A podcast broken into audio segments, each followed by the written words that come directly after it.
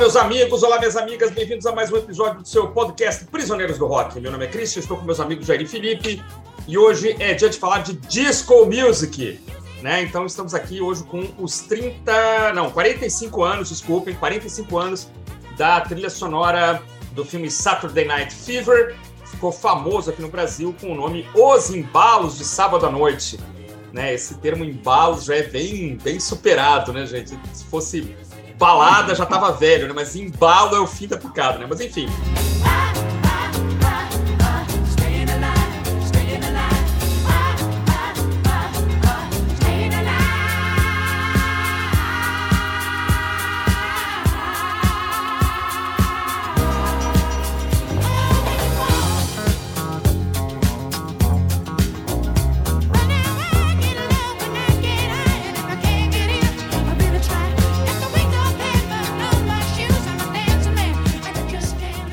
Bem, vamos falar sobre essa grande banda, então. Gosto ou não gosto, não há como ignorar a grandeza né, do, dos irmãos Gibb, né, que eram conhecidos como Gees. E para começar, então, vou falar, passar aqui para o meu amigo Felipe. Boa noite aí, pessoal. Vamos lá, Felipe. Bom, hoje vamos falar então de uma trilha sonora, está completando 45 anos, a segunda trilha mais vendida de todos os tempos, Saturday Night Fever, um disco que eu arrisco dizer conseguiu ser maior que o filme de onde se originou, um disco que ganhou vida própria, porque a trilha sonora se tornou símbolo de um estilo musical e de uma banda. Né? Como o Christian falou, disco music e os Bee. Mas a disco não nasceu com esse álbum e nem a carreira dos Bee teve início em 77. A banda dos irmãos Gibb gravou seu primeiro compacto em 63. A música A Star a Joke, primeiro grande sucesso dos Bee é de 69 e quando eles são chamados para participar da trilha do filme, a banda já tinha lançado 14 álbuns. Eles tiveram momentos de algum sucesso nos anos 60, com álbuns no top 20 da parada americana. Depois enfrentaram uma fase bem ruim no começo dos 70. Mas na metade da década, depois de uma reviravolta no seu estilo, vieram dois discos que levantaram a banda. O Main Course, de 75, e principalmente o Children of the World, de 76, que era o maior sucesso da banda até o Saturday Night Fever. Nada se comparou ao gigantesco sucesso desse disco, que a gente vai falar hoje, onde os Bee Gees se transformaram num grupo de disco music, ou até, para muita gente, o grupo de disco music. E, mas o que é disco, cara? Antes de eu passar a palavra para vocês, para a gente começar a desenvolver, o que, que é a disco music, né? O gênero surgido ali na virada dos 60 para os 70, basicamente uma combinação de soul, funk e ritmos latinos, muito uso de metais, linhas de baixo sincopadas, né, aquelas batidas no contratempo, cordas, sintetizadores, mas tudo sendo usado para valorizar o ritmo, a batida, o que é óbvio, já que é um gênero nascido e criado para as pistas de dança. Pistas de dança principalmente de clubes LGBTQs, de comunidades negras e latinas, de diversas cidades dos Estados Unidos, principalmente Nova York e Filadélfia. E foi no meio da popularização da disco lá na metade dos anos 70, que nasceu a ideia do filme Saturday Night Fever, que acabou focando numa comunidade de ítalo-americanos do Brooklyn. Como a gente estava comentando ontem no nosso grupo do WhatsApp, não tem um gay no filme nem um negro como papel de destaque, né, Jair? é verdade. Não, não tem. A, a boate, é, na verdade, o pessoal chamava de discoteca na época, né? mas nos anos 80 já chamava de boate. Agora eu nem sei como se fala. Casa noturna, clube, né? O nome muda, mas a ideia básica é sempre a mesma, né? Um local onde você vai, é um ambiente sempre muito escuro e iluminado ao mesmo tempo, luzes piscantes, som bastante alto, ambientes enfumaçados, dependendo da década que você vive, né? É extremo consumo de álcool e drogas, né? Cenas assim épicas em banheiros e assim por diante. Né? A disco, acho que foi a primeira trilha sonora né, desse, desse tipo de ambiente. Né? E a, a, a, em compensação, a boate do, do filme, né, a discoteca do filme, é, é uma boate, eu diria, heteronormativa até. Né? É, assim, só tem o, o Travolta é obviamente o personagem principal, mas é, né, os amigos né, são para parecer italianos também. Um tem que se esforçar bastante, não aparece, é, e representa a cultura jovem ali do, do Brooklyn. Né? É, o mais engraçado é que o filme, né, o, o filme que eu vi rapidamente ontem, né, é, é sensacional já no início do filme, você percebe que o pessoal não estava dando muita, uh, muita atenção para a edição. É, o sapato do Travolta não combina com o passo, com a batida de Stay Alive. é muito mal, é muito mal sincronizado, assim. E o Travolta faz um papel até razoável, assim, é, é, é convincente, ele tinha 22 anos para estar filmando, tem 19 no filme, então é convincente. Agora, o roteiro é chifrinho, né, bobo, é, mas aparece muito álcool, uma hora ou outra, alguma menção a speed, cocaína, e né, é, não vai muito além disso. Você lembra de ter visto esse filme, Cristian?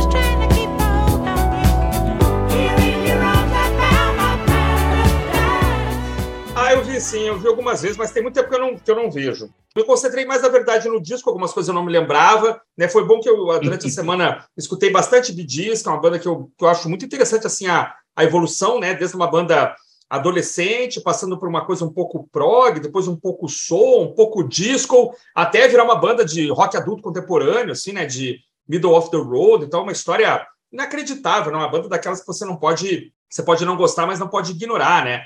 É como o Beach Boys, é como o Chicago, né? Essas bandas que duraram 50 anos, é, desafiam o tempo, né? Bandas que passam 30, 40, 50 anos tentando ser relevantes. E a história dos Bee Gees, ela se confunde com a própria história da música. A banda começa em 58 e só termina em 2012 ou 13, porque quase todo mundo morreu.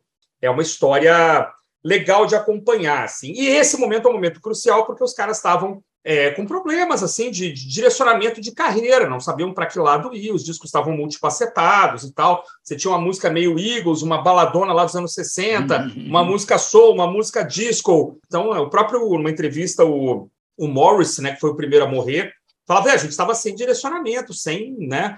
E aí alguém falou que eles começaram a escutar disco music, estavam morando nos Estados Unidos, né? Era inevitável, de repente, estar tá comparecendo em clubes e tal. E uma coisa curiosa é que é, algumas dessas músicas já tinham sido lançadas, né?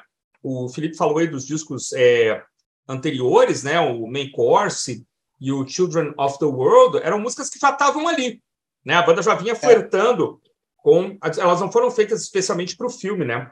E eu acho que você tem aquele momento fantástico em que a, um filme, uma trilha sonora capturam, né? Alguém, eu achei que alguém já ia ter usado aqui o, o termo zeitgeist, mas ficou para mim hoje, né? Capturar ali, os, né?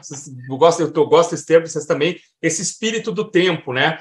E aí você tem uma, um, um, filme que foi muito importante na época. Eu concordo com o Felipe, com você, que ele envelheceu, né? Um filme que muitos jovens hoje não faria muito sentido, mas na época ele absolutamente, ainda que faça, faça essa falta voltar o olhar para a comunidade é, hispânica e a comunidade uh, homossexual, e, enfim, o filme não faz esse. Talvez até atrapalhasse um pouco na época, não sei. É uma coisa para a gente pensar. Mas ele captura esse momento e, e, a trilha sonora fica grande demais, né, cara? Porque realmente juntaram aí músicas muito boas. Eu, eu li em algum lugar que o disco que bateu a vendagem do Saturday Night foi o thriller né? E a trilha sonora, é. eu não sei se foi o Guarda-Costas, foi? Foi, é, o Guarda-Costas. É, ele é o segundo, segundo mais vendido, né? De, a segunda trilha sonora mais vendida. Esse é, é um ano interessante, né? Porque o, o Rumors, né, do Fleetwood Mac, foi lançado no mesmo ano. É, e o Saturday Night Live também, quer dizer, Saturday Night Live, eu sabia que eu ia falar Saturday Night Live os embalos sábado da noite, né? O Saturday Night Fever foi lançado em 77 também, e ambos estouraram de venda, né? Eu acho que ao longo do tempo, Rumors, sei lá, acho que vendeu mais ao longo do tempo. Mas em termos de trilha sonora, hoje, então, o Guarda-Costas é o primeiro colocado e o, os embalos é o segundo. Eu é, não tinha certeza, não tinha certeza sobre isso, se o guarda-costas tinha batido. A... Legal. Uhum. Mas também para fazer uma trilha como se fez com esse filme aqui, é meio difícil, né, cara? Não Você se faz pegar mais, né? uma banda, colocar cinco músicas assim, de grande destaque, inéditas, né? Foi uma combinação muito feliz, na verdade.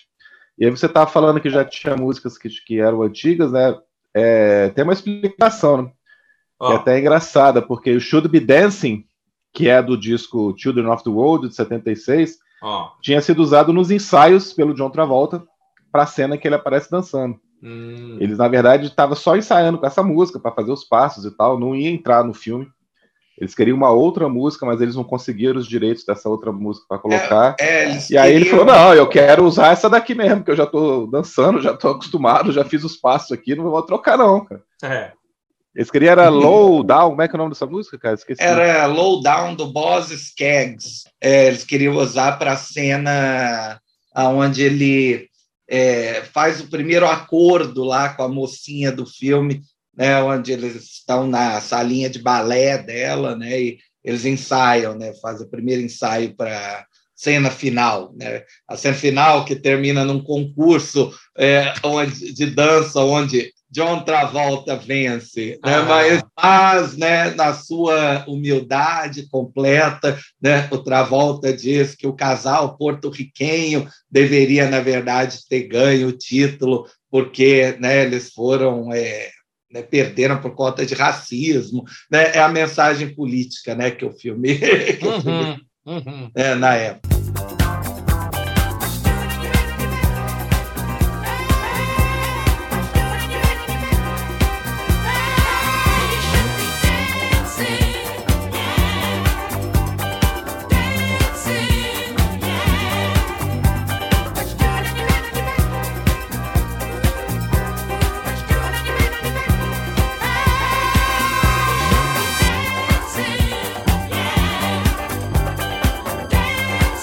Fala que usavam muito Steve Wonder também nas gravações. Na verdade, é, os Gees entraram mesmo assim com tudo já na fase de pós-produção. Eles ouviram muita coisa, né? Usar o Boz Skaggs, que é um desses caras que só norte-americano conhece, né? Eu mal conheço essa, que é um dos hits, é, e aparentemente o, o tal do Boz né? Não, não, eu vou entregar essa música para um outro filme de disco que vai ser um mega sucesso. é, Saturday Night Fever foi lançado, foi um mega sucesso, e aí o filme do cara foi cancelado. Né? é, a história poderia ser completamente outra. Né? E até é... por isso, Jair, isso que você falou no começo da, da falta de sincronia dos passos, faz hum. sentido, né? Porque as músicas entraram na pós-produção. É. Então essa hum, cena já podia estar tá pronta, editada, e eles colocaram Stay na live ali do jeito que deu, né? Não combina tão bem por conta disso. Não, é, tem, tem, um, tem uma cena onde os caras não, é, já tinham feito a edição completa de dança e não tinha jeito de encaixar nenhuma música. Aí o, o produtor, é, o produtor das faixas instrumentais, que eu esqueci o nome do cara. Shire, é, David Shire. Isso, David Shire literalmente tocou qualquer coisa lá, tipo uma, uma bateriazinha fuleira fez, fez lá uma música que é só para aquela cena, só para encaixar, para parecer assim, uma disco por encomenda e pronto. A trilha sonora também vendeu de forma espetacular, é, é sem dúvida o maior sucesso da disco. A estimativa é que vendeu mais de 40 milhões, é, é realmente muita coisa, né? E é, perde assim da Shania Twain, do Michael Jackson, né, da Whitney Houston, do Rumors, do Eagles, né, obviamente, né, que Back in Black, né? É, Dark Side of the Moon, é sensacional, porque se a gente pensar bem, não é um disco do Bee Gees, né? Totalmente. É, não é, mas ficou assim. Eu, eu acho que se, se perguntar, muita gente não lembra que tem and the Sunshine Band, que tem hum, Tavares, é. que tem a Ivone Elliman. Ficou assim as principais músicas mesmo, né? Quem cap, assim, capitalizou mesmo em cima desse disco provavelmente foram os Beatles, né? Assim, Foi. a Bonnie Elliman continuou uma carreira discreta, outras bandas aqui não chegaram a ser, né? Queen the Gang, claro, é Casey and Shine Band, mas assim, é, os Bee aqui se reposicionaram, né? Assim, isso virou uma, uma marca da, da banda e, uma, e até uma trava, né? A banda ficou presa a isso, acho que até começo dos anos 80, né? Eu, uma coisa que eu, que eu queria destacar também, bem rapidamente, não sei se isso vale falar, mas assim, a gente falou aqui do filme e da, e da, da música, né? Mas você, de uma certa forma, captura também é, o estilo, a moda. É isso que eu ia falar. Você falou que os BDs ficaram presos a, a essa receita, mas é, a disco tem uma vida muito curta depois disso daqui, né? O filme é do final de 77, 78, ele está no auge. Em meados de 79 você já tem um, um uma meio que um, um cansaço, né? Você já tem o, o, sistema reagindo, inclusive tem histórias de que houve protestos, houve DJs queimando discos, teve um. É, eu adoro um, essa história. Um jogo de beisebol, né, um jogo de beisebol que o DJ falou para queimar os discos da, de disco music, os álbuns de disco music. Tem até um documentário sobre isso que fizeram. É, contando essa história, que foi meio que uma reação por ser uma coisa muito libertária, né? De ah, negros, é. de gays, né? mulheres, né? É, Muita mulher era a artista principal, né? É Estava à frente cantando, então teve uma reação ali, dizem que orquestrada mesmo, da, da imprensa, da indústria de DJs contra a disco, e eu li que em meados de 79 você tinha seis músicas no top 10 da Billboard, três, quatro meses depois não tinha nada, nenhuma música mais entrou ali por um bom hum, tempo. Uhum. E depois você tem só alguns revivals ali, algumas coisas que aparecem, mas nesse meio tempo todo mundo gravou disco, né? Você, ah. Quem você pensar tem uma música estritamente disco ou alguma influência, né? Paul McCartney, é Rolling Stones, Kiss, todo mundo embarcou numa onda é. É, os grandes grupos da época, Rod Stewart, né? Todo mundo fez alguma coisa disso. Elton né? John, ah. Blonde, o próprio ABBA também virou uma banda de disco, né? Tem várias uhum. músicas ali muito famosas que também estão, né? E você tá falando da moda, né? Do estilo, que pô, influenciou pra caramba. Inclusive aqui no Brasil teve uma novela sobre a discoteca. Dancing Days, Dancing né? Days. Foi logo no ano seguinte, foi no fim de 78, eu acho, a novela já saiu. And you come to me on a summer breeze, keep me warm in your love, then you softly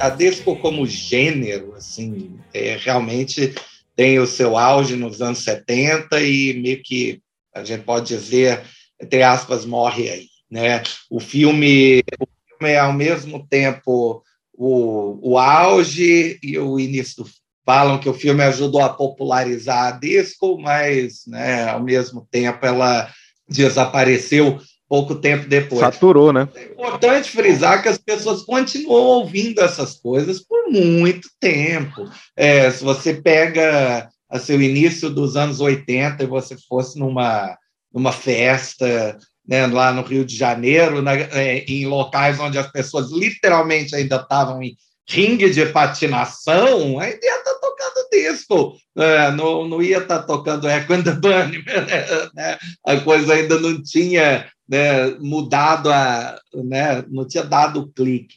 E os produtores, né, o pessoal que trabalhou com, com disco, os músicos, for, foram todos para o pop nos anos 80. Né? O Nile Rodgers, né, que é o principal compositor, o guitarrista do Chic, foi produzir a Madonna, foi produzir o David Bowie, né? É, décadas depois, né? o Daft Punk fez um, um revival. É, e depois houve uma reemergência do gênero de dance music, que nunca morreu né, no, nos anos 80, mas é, voltou a ser underground, né, digamos assim. Houve uma reemergência lá no Detroit, é, em Detroit, né, no House, é, no fim da década já, né, com, com outra cara. É, é claro que a disco depois vai virar dance music de uma forma ou de outra, né? Seja pela é. House de Chicago, seja pelo Miami Bass.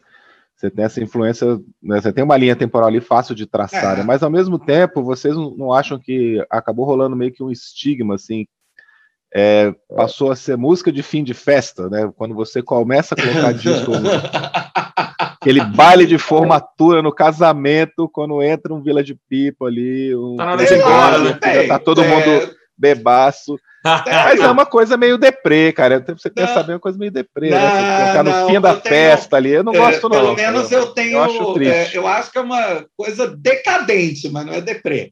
É, é, diferente. Eu fui DJ, meu auge de DJ foi fim dos anos 90 início dos anos 2000, é, que foi o auge do revival da disco. Com, né, no fim dos anos 90, teve uma série de filmes que usou disco de novo, em particular Priscila, uma rainha do deserto.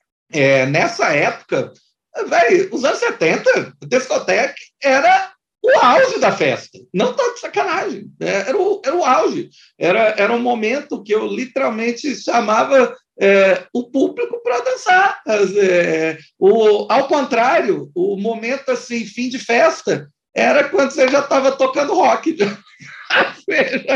Era mais lá no finalzinho, assim, já tinha rolado até o pop bubblegum trash. A minha, pelo menos a minha experiência, né, foi, é, foi essa. Eu, eu, lembro de ter sido de, DJ, assim, três festas temáticas anos 70. Se eu, eu, posso, se eu puder ir aqui pelo caminho do meio, eu acho que a, a diferença entre o que foi falado é o seguinte: é que você consegue certamente montar um bom setlist com um disco década de 70. É possível, perfeitamente possível. É. Essas festas que a gente é, cansou de ir, de casamento é, ou de formatura, que acaba com tocando disco, ou acaba tocando coisa no final, é, o problema é a, a talvez a massificação de sempre estarem tocando exatamente as mesmas três ou quatro músicas que já encheram. Survive, YMCA. É, essas coisas, é, sobretudo Village People. É, eu acho que Village People ficou muito assim marcado como música de fim de festa, né? Mas, por exemplo, ninguém coloca If I Can't Have You, da Ivone Elliman, que é uma música que a gente vai comentar daqui a pouco, né? Que é uma baita de uma música. Então, esse problema também de fazer o setlist ruim, né? Um setlist que é chavão, né? Mas dá para trabalhar em cima, né, de músicas. Eu tem aqui Ivone Elliman, que eu sou fã da Ivone Elliman, mas é poderia ser outra, né? Músicas que não são tão chavão, né? não são tão batidas, e como Dancing Queen, Macho Man. Essas músicas podem ter ficado marcadas, assim como músicas de a festa está acabando, né? Pegue o seu banquinho e sai de mansinho.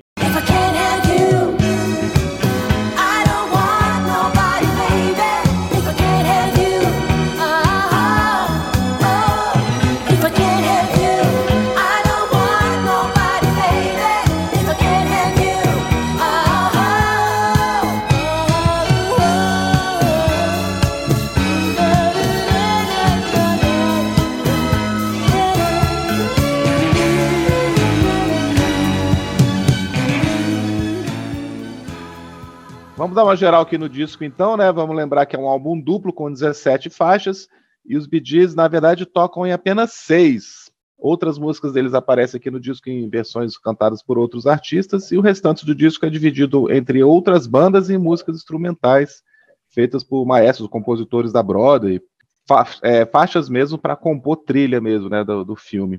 E os grandes sucessos, as inéditas, estão todas concentradas no lado A do primeiro disco, que simplesmente abre com Stay Alive, How Deep Is Your Love, Night Fever, More Than a Woman.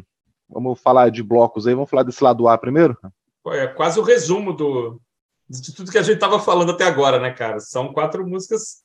Vocês vão talvez reclamem de How Deep Is Your Love, eu acho muito bonita, acho, acho um lado A perfeito, né, cara? Assim, tá perfeito. Excelente. Grande Qual é melhor, cara? Qual é melhor?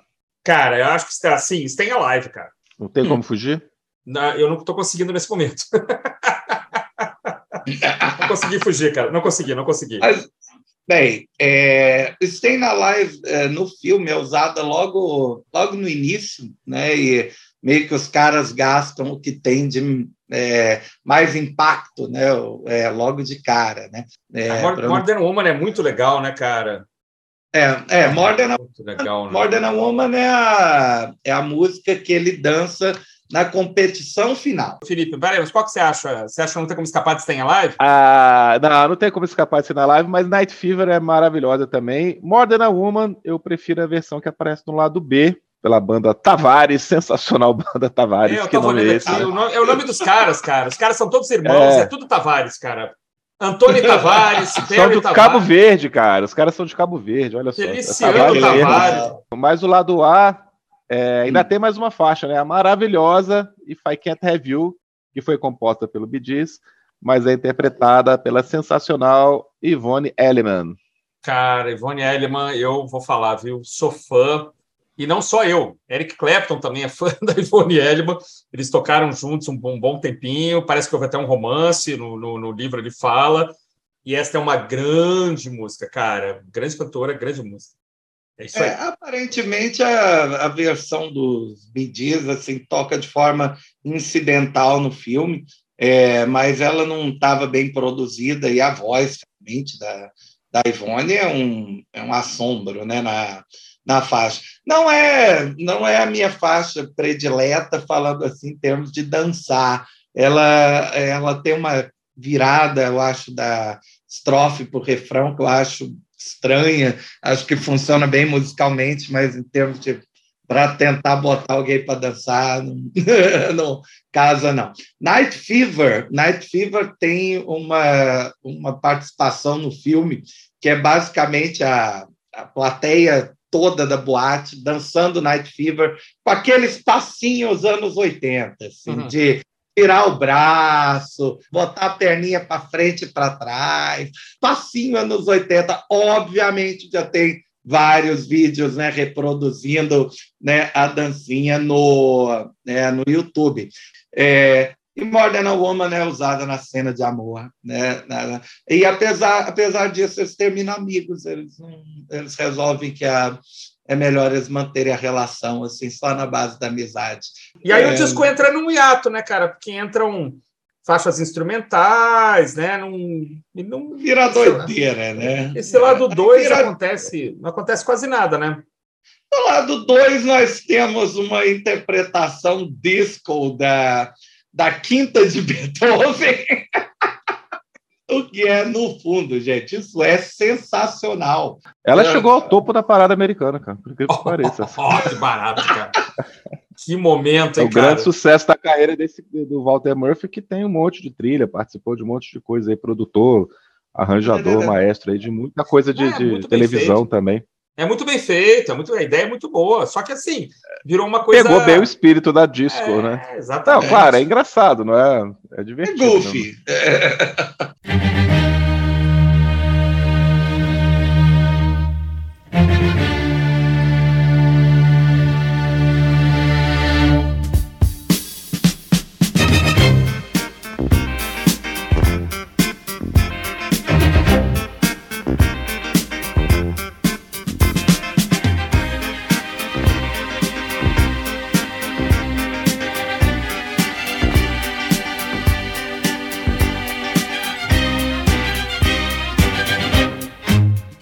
Aí a gente tem a versão de More Than a Woman com a banda Tavares, que a gente comentou, e dois instrumentais aqui do David Shire, do, do Ralph McDonald, que para mim são completamente desnecessárias, principalmente Calypso Breakdown, que tem quase oito minutos. É verdade. E não acrescenta muita coisa, né? Esse é lado verdade. B aqui.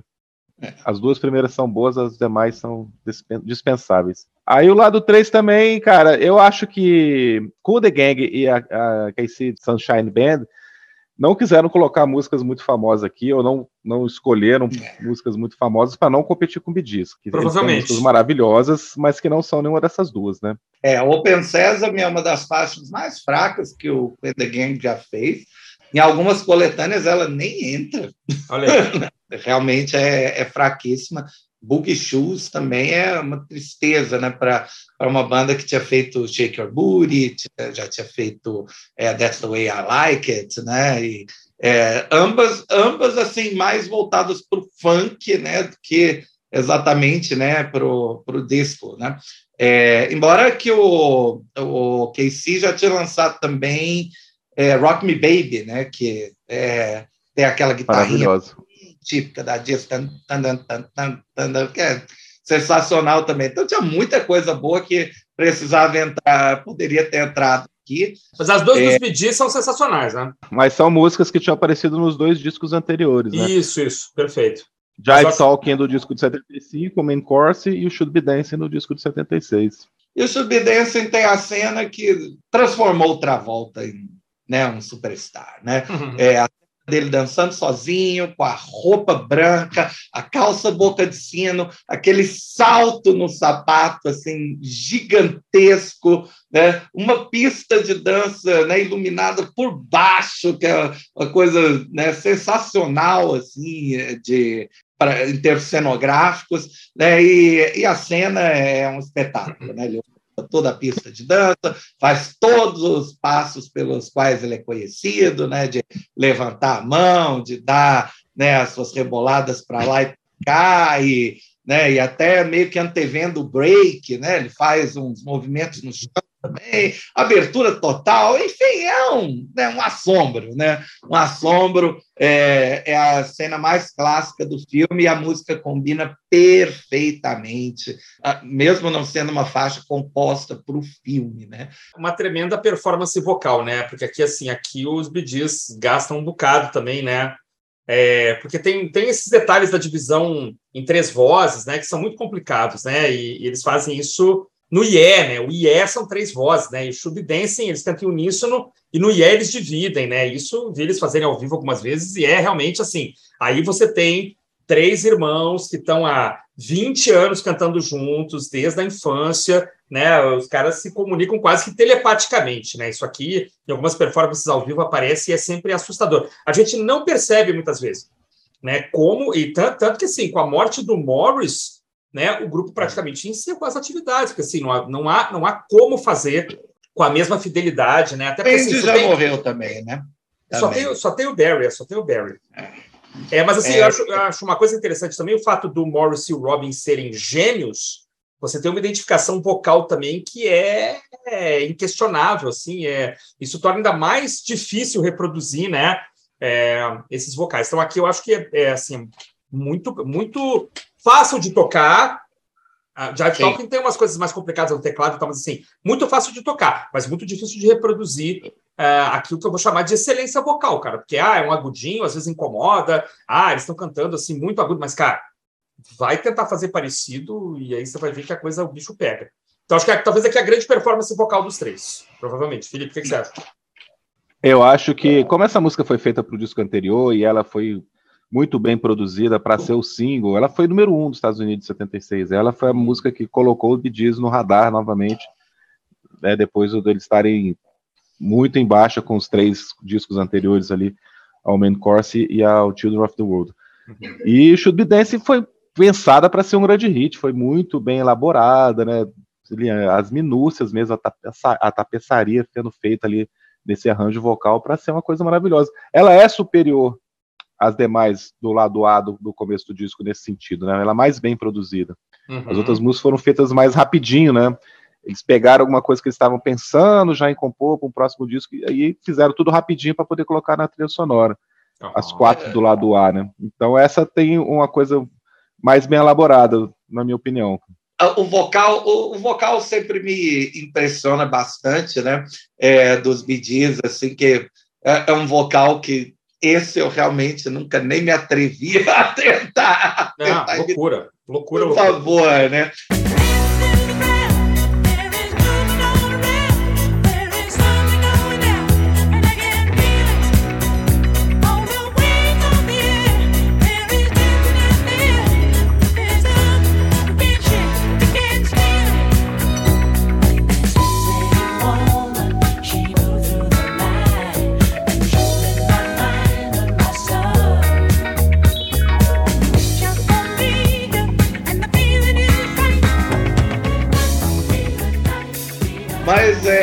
Que, não sei se foi 2000, acho que foi 2021, no, no, ou no início desse ano, é, de 2022, o Foo Fighters né, lançou um, umas versões dessas músicas do, dos Bee Gees, com, com o nome Gibbies. Ah. É, é, bem bolado, bem bolado.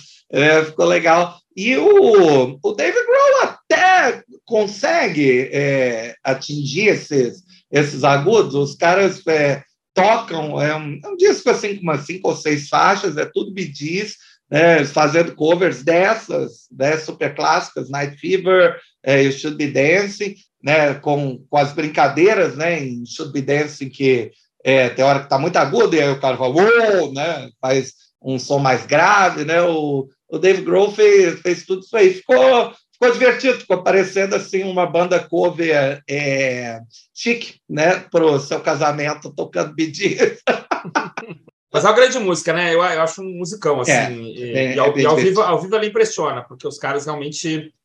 É, tá, ela, é assim, ó, é, tem mais coisa do que a gente imagina. É, eu acho que é isso que eu queria falar. A gente tem que prestar muita atenção, assim, porque os caras estão fazendo. É, sobretudo pela descrição dos caras, né? Tá lá o Morris lá no cantinho, parece que ele não tá nem cantando. O Robin com aquela magreza toda, parece que ele não tá nem no palco, né? E o Barry, sim, o Barry sempre, né, com aquela juba de leão dele e tal, fazendo toda a performance, aquele violão em afinação aberta, ele não tá tocando acorde nenhum, né? Descendo a lenha no violão, mas os três é, é muito cerebral, assim, é muito, muito bem pensada a distribuição das três partes da voz, mas é muito complicado reproduzir essa excelência aí é, para a qual eles se, eles se comprometeram né, a fazer. É, cara, mas um detalhe que a gente pode comentar que é o, em cima do que a gente está dizendo até agora. A voz do Barry, cara, tem um, uma diferença de um falsete comum. Ela é muito poderosa, ela é muito potente. É. Ela tem volume no sentido de quantidade de som que ele consegue emitir nesse agudo, né? Que não é um agudo de voz de, de, de, de cabeça, é falsete mesmo. É, Só que muito poderoso, né? É muito, é muito diferenciado, cara. É, sem dúvida. Isso que é o, a diferença mesmo, né? O que ele tem de mais particular aí. É, e falsete é todo mundo faz, né?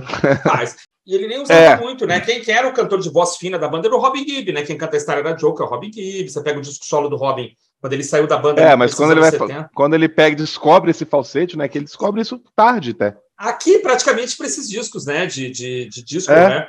E aí que ele vai é, dar esse redirecionamento para para a banda, isso passa a ser usado né, por ele. Né? Engraçado, é uma descoberta, né? Ah, acho que eu consigo fazer também e tal. E, e ele sempre teve a voz mais poderosa que todos eles, né? E aí o falsete calhou de ser mais poderoso também. É, as músicas mais suaves, né? Ficavam com o Robin e as mais fortes com é. o Morris sempre compondo ali. É como a... no caso de no caso de Staying Alive, né?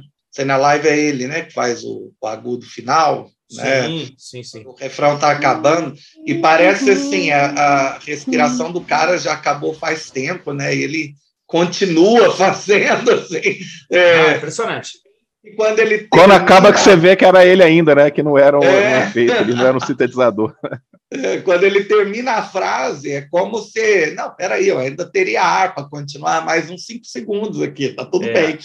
Tem uma coisinha que eu esqueci de falar sobre Stay Alive, né? Que a música era para chamar Saturday Night. Né? Hum. Uau!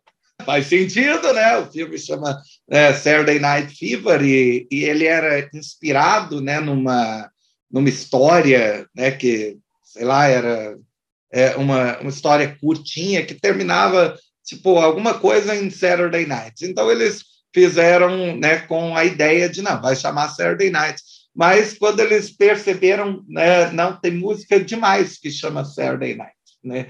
E, e aí eles resolveram, não, vamos trocar isso aqui, aí rima aqui, Stay Alive, né? E aí, ao invés de fazer Saturday Night, virou Stay Alive. Ficou melhor, hein? Ficou melhor.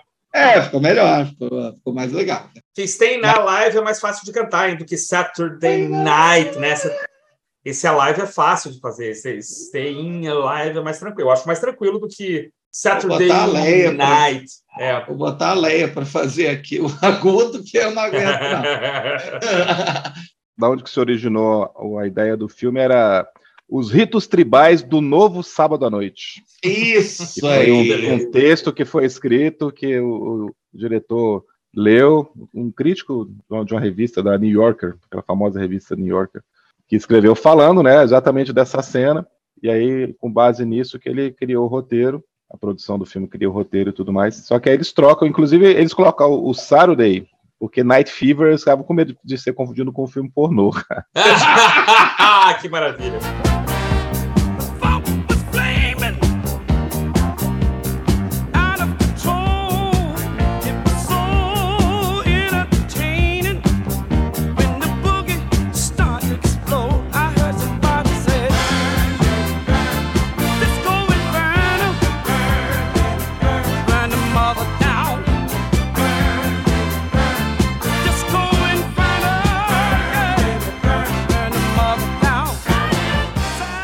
Autor dessa história, né, do, dos rituais tribais no sábado da noite, admitiu depois, nos anos 90, 20 anos depois, que tudo que ele tinha escrito era balela. Ele, ele era recém-chegado em Nova York, é, passaram para ele meio que a ideia, não, você está morando no Brooklyn, é lá que a ferveção acontece, não vai lá, não sei o quê. Aí o cara foi para a boate, que foi usada como inspiração para o filme, é, e quando chegou lá, teve uma briga na boate, o cara foi meio que arrastado junto, e acabou que ele não entrou, né? Não entrou, e aí, sei lá, entrevistou umas pessoas e montou o um negócio, né? É, é, então, o cara super exagera, né? Sobre, é, sobre algumas coisas, né? No, na história dele. Foi divertido que o cara admitiu que não, não, tudo isso aqui é falso. Né? Então, a história era fictícia desde o início. Né? Uhum. E o lado 4? Então, eu quero falar que a gente tem que dar destaque aqui para Disco Inferno com seus quase 11 minutos, que é uma tudo é force maravilhosa aqui, um, um disco prog, né? Rock progressivo com disco music aqui, no tamanho, na mudança de andamento, de ritmos que tem no meio, né? Ela se transforma em outra música ali com uns 3, 4 minutos, né? Sim. E vai embora. É, e aí lá, no fim ela volta, né? Meio que. Mas é muito louco eles terem colocado essa versão inteira, né? De quase 11. Falou, ah, já que tá, vai ser álbum duplo mesmo, vamos colocar a versão inteira aqui. E não a versão que tinha saído como um single pequenininho que é a mais é. famosa que todo mundo conhece. É, né? eu nem conhecia essa versão grande, não. Fui escutar agora. Eu achei cansativo. eu caramba. também não lembrava, é. não. É. Eu, essa versão original. Ah, não, acho, não, acho, cansativo, não. Acho. Você achou cansativo a música grande, Christian? É, Ué, é, porque, cara, música grande tem que variar mais, cara. Tem que ter cinco partes e mudar de tom e tal. Ah, os caras já estavam antevendo trance já. O legal é que o, o, som dessa, o som dessa faixa, ele, ele foi produzido por meio que um erro de mixagem. O, o cara foi fazer a, é, a masterização lá da faixa, né, a mixagem da faixa, e é, ao invés é, ele, ele colocou a configuração errada lá do Dolby, né, do redutor de ruído. E isso acabou assim é, dando um espectro de frequência e de amplitude para a faixa, que é um negócio absurdo. Fica um som meio que preenche o ambiente, parece que a música está te atacando, assim, vum, vum, né? o baixo parece que sai do nada né? e, e vem para cima de você, a bateria a mesma coisa.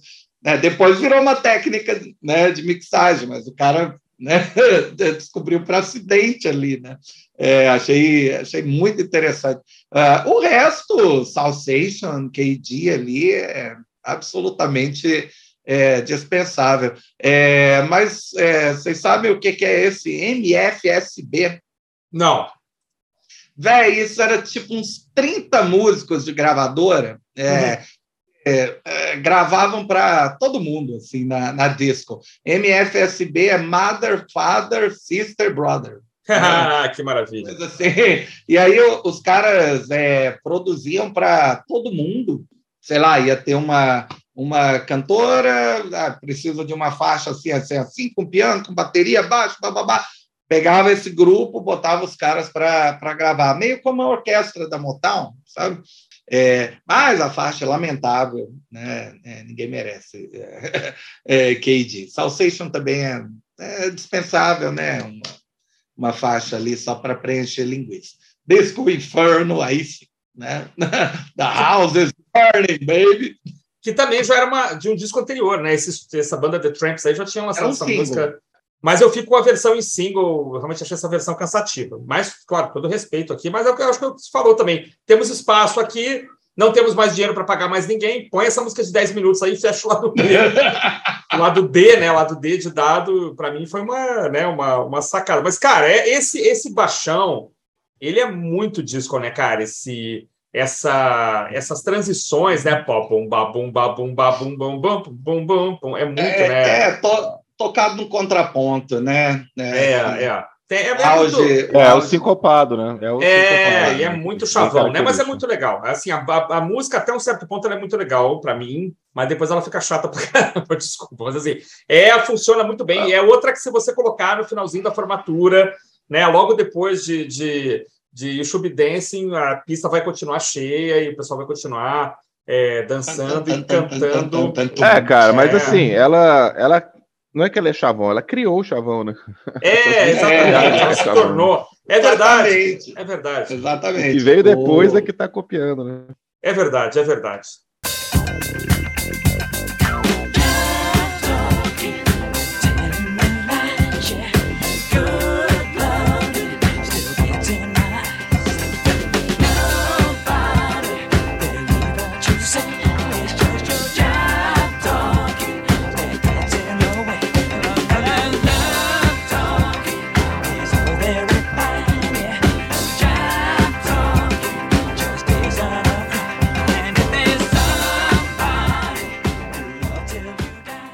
Bom, o disco multipremiado, multiplatinado, um monte de prêmio, né? Tava vendo aqui, concorreu a um monte de coisa, BAFTA, Grammy, Golden Globe, é, enfim, tá preservado lá no, na livraria do Congresso americano, né? Isso é muito importante. É, filme também. Né? E a banda, poxa, os BDs aqui principalmente reapareceram, né? Seguiram aí até o final dos anos 70 fazendo muito sucesso. Nos anos 80, os caras viraram produtores, compositores, escreviam para Kenny Rogers, escreviam para Barbara Streisand e tal. Só meio, meio dos anos 80 para frente é que eles começaram a realmente voltar a gravar, já com um pouco mais de espaçamento, né? Eu gosto muito dos últimos hits que a banda é, lançou, que é For Honda Bell Stalls e This Is Where I Came In. Acho umas puta música, umas música muito legal de rock adulto contemporâneo.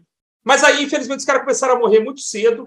Né? Na verdade, o, o, eles tinham um quarto irmão, o Andy Gibb, né, que era muito mais jovem que eles, e que morreu, acho que nos anos 90 ou 80, consequência de, de álcool, drogas e tal. Assim, um irmão que nunca foi. Eu acho que eles chegaram a gravar como um quarteto uma época, mas esse irmão sempre foi um pouco mais desgarrado.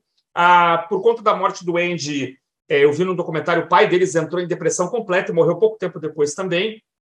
E logo depois do This Is Where I Came In, que acho que é o último disco de estúdio da banda. Pouco tempo depois, acho que em 2002 ou 2003, o Morris, de janeiro de 2003, morre o Morris. E aí o Robin e o Barry ainda fazem algumas aparições, tá? mas aí o Robin, acho que morre em 2012 ou 13, 14, sei lá. E aí realmente o Barry vira o último é, BD vivo. Um cara de 70 e poucos anos, que ainda se apresenta e tal. Enfim, é muito. É, muito, digamos, demandado, né, para programas de TV e tal, mas sempre um pouco melancólicas, aí, na minha opinião, porque realmente ele né, era um grupo de irmãos, você ser o último, é, e é o mais velho, inclusive, né? Quer dizer, alterou-se aí uma, uma certa ordem natural das coisas, que é uma ilusão, mas as pessoas costumam é, se apegar à ordem natural das coisas, né?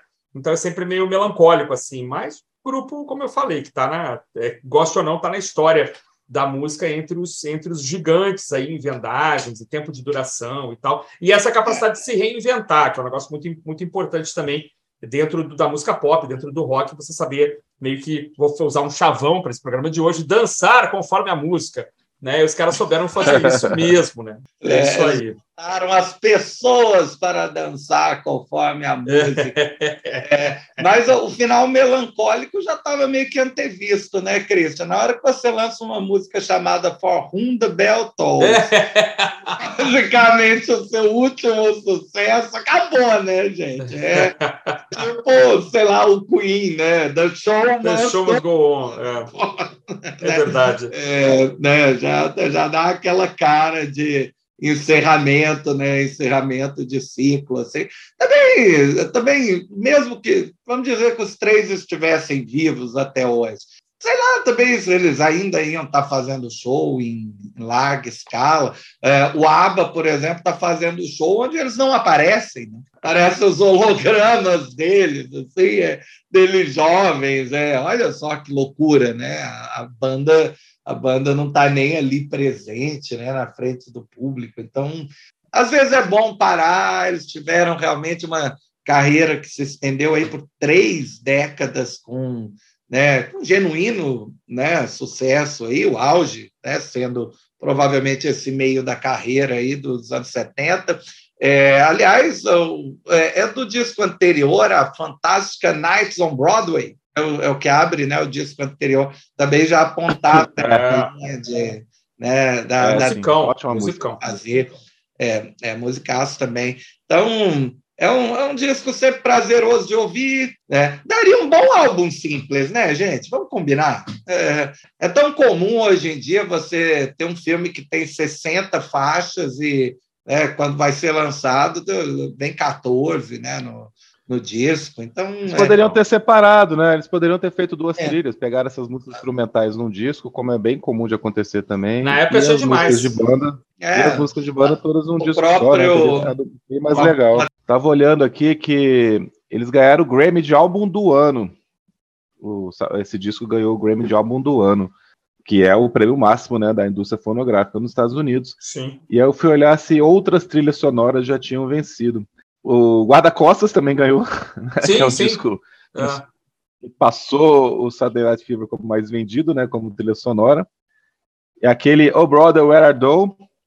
Dos irmãos aí, Coen. Cadê você, né? Aham, é, é, é maravilhoso. Você, os irmãos Coen. Maravilhosa. E em 59, cara, a, o seriado de TV Peter Gunn, que era sobre um, um detetive, passou. Que maravilha. E o reprise depois aí. Eles fizeram uma trilha sonora, lançaram em disco uma trilha sonora só com clássicos de jazz e de música erudita. Olha que E aí, claro, o Grammy também. Tem Frank Sinatra, ela Fitzgerald, Tchaikovsky. Deve ser massa. Deve ser divertido.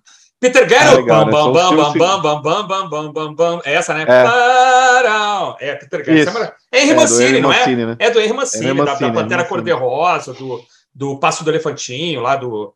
Né? Ele é maravilhoso. É, aí eles lançaram essa trilha, foi, também ganhou o Grammy aqui, só de curiosidade, cara. Que legal, cara. Mas não teve mais nada, não? Teve que aquela Jennifer Trilha Hudson... sonora, ganharam o Grammy de álbum do ano, cara. Ah, legal, tá, tá. Difícil, né?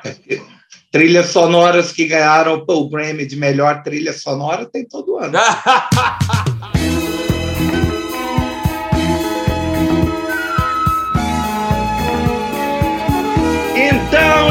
Hoje falamos sobre algo que você pode dançar, né? tirar o pé do chão, não precisa rebolar até o chão.